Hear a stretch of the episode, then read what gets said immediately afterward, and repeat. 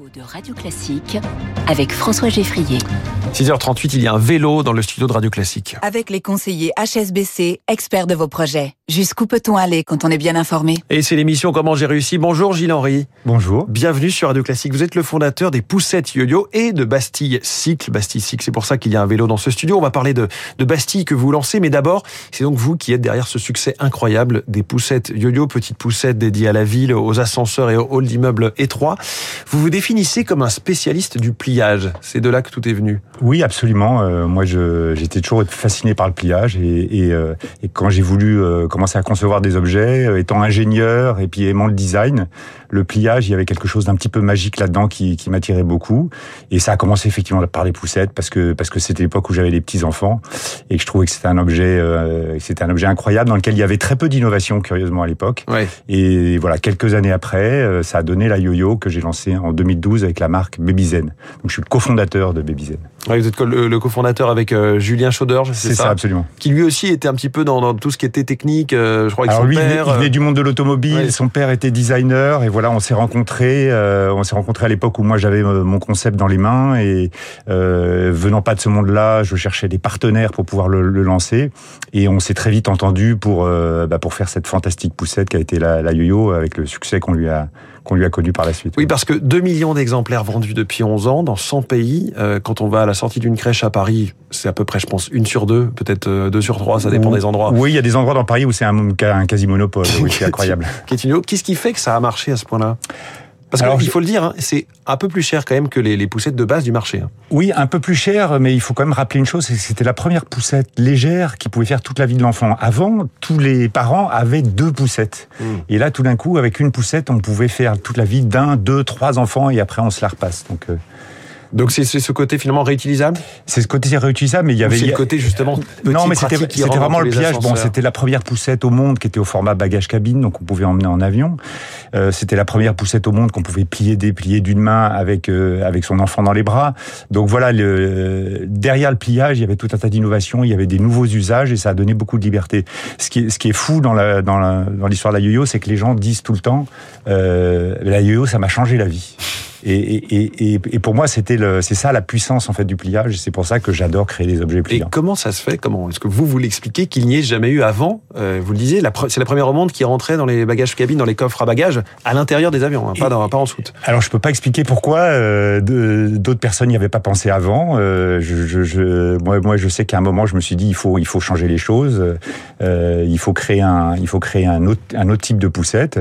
Et, et, et moi, c'est moi, je me pose la même question. Pourquoi est-ce qu'il n'y avait pas plus d'innovation? Et ça a été compliqué à mettre au point ou pas? Parce que vous avez donc, vous êtes venu avec un brevet hein, sur cette sur cette poussette. Tout Est-ce fait. que c'est euh, des années de recherche, des, des Ah du bah, la- travail sur ordinateur, sur la- croquis euh, La yo-yo, c'est six ans de travail. euh, moi, tout seul au début, des maquettes, des croquis, des, des, des, des bouts de carton, etc. et puis, euh, et puis, je rencontre la famille Schauder. Effectivement, on lance ça ensemble, on retravaille ensemble pendant trois- pendant trois ans. Donc, ça a pris six ans en tout. Donc, c'est c'est toujours beaucoup de travail parce que c'est il faut il faut il faut tout tout repenser quand on crée un objet comme ça. Et que vous dites Vous dites, euh, les parents me disent, ça a changé ma vie. Qu'est-ce qu'ils vous disent concrètement sur les usages? Est-ce qu'il y a des choses qui leur manquent? Est-ce qu'il y a des choses qui Alors, que les autres poussettes j'ai- n'ont pas au-delà de ce pliage Évidemment, elle est très compacte, elle est facile à utiliser, etc. en quelques secondes. Et, euh, et, et j'en parlerai après, mais j'essaye aujourd'hui de faire la même chose dans le vélo. Euh, ce que j'essaye de faire à travers le pliage, c'est que le pliage devienne un élément de plaisir du produit. Ce qui était fou avec la yo-yo, c'est que les gens se sont mis à faire des démos à tous leurs copains parce qu'ils disaient mais attends, euh, Si, si, tu vas regarde voir. pas mon enfant, tu vas voir, tu vas voir le pliage, les pliages, c'est un truc de dingue. Mais c'est vrai que non, il faut quand même avoir le coup de main. Les premières fois qu'on plie ou qu'on déplie une yo-yo, on, on peut éventuellement galérer un peu. Oui, oui, il faut, il faut, il y a, il y a, un, petit apprentissage. Alors, a- arrivons sur ce nouvel objet. Qu'est-ce qui vous a amené dans le vélo?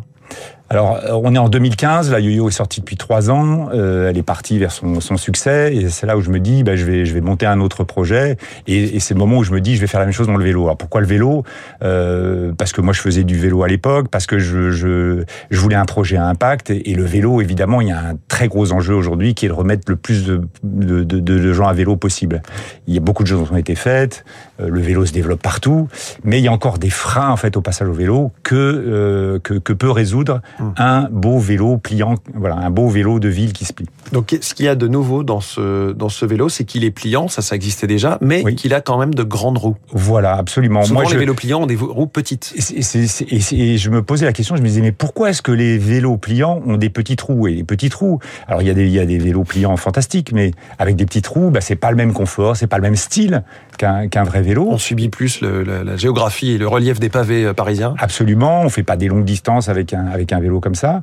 Et moi, je me suis dit, bah, je, vais, je vais partir du vélo faire aucun compromis sur le vélo déplié. Il faut que ce soit un beau vélo, super équipé, etc. Euh, et, euh, et, et, le rendre pliable en, quelques secondes, comme, comme, comme l'était la yo-yo. Et donc là, pareil, comment est-ce que vous avez travaillé? Combien de temps ça prend? Alors, euh, ça a été, ça a été, ça a été encore plus long que la yo-yo. Il faut tout reprendre à zéro parfois parce qu'on a une idée et puis en fait elle est mauvaise. Oui, il faut tout reprendre à zéro. C'est beaucoup de temps de recherche, de, de, comment dire, il faut, il faut, il faut prendre le temps en fait de, de, de rechercher pour trouver le concept et puis après c'est des maquettes, c'est des, c'est des prototypes, c'est, c'est, c'est des collaborations avec plein de gens, c'est, c'est voilà, donc euh, c'est des brevets et tout ça. Et donc, il, il m'a fallu huit ans. Huit ans. Alors je précise qu'il n'est pas électrique.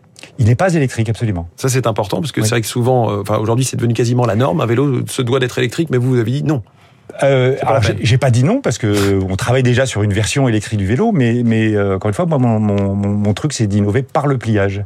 Et, euh, et beaucoup de gens en fait font des, des courtes distances pour lesquelles un vélo électrique est pas forcément nécessaire.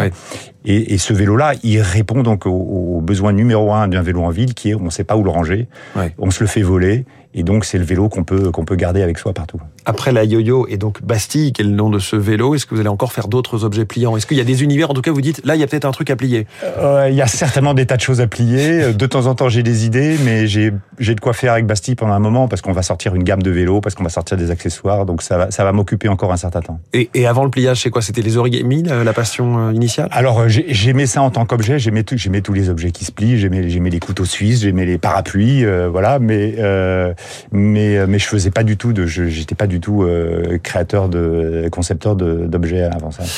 Un fan de pliage et donc aussi de vélo et puis qui a changé donc la vie des parents avec les poussettes yo-yo. C'est Gilles Henry qui euh, lance ce matin euh, Bastille Cycle, les vélos Bastille. Merci beaucoup d'être venu dans Comment j'ai réussi sur Radio Classique. Merci. Et très bonne journée. 6h45 dans un instant, Quentin Périnel règle leur compte à ses recruteurs qui ne répondent pas aux candidats et vice versa.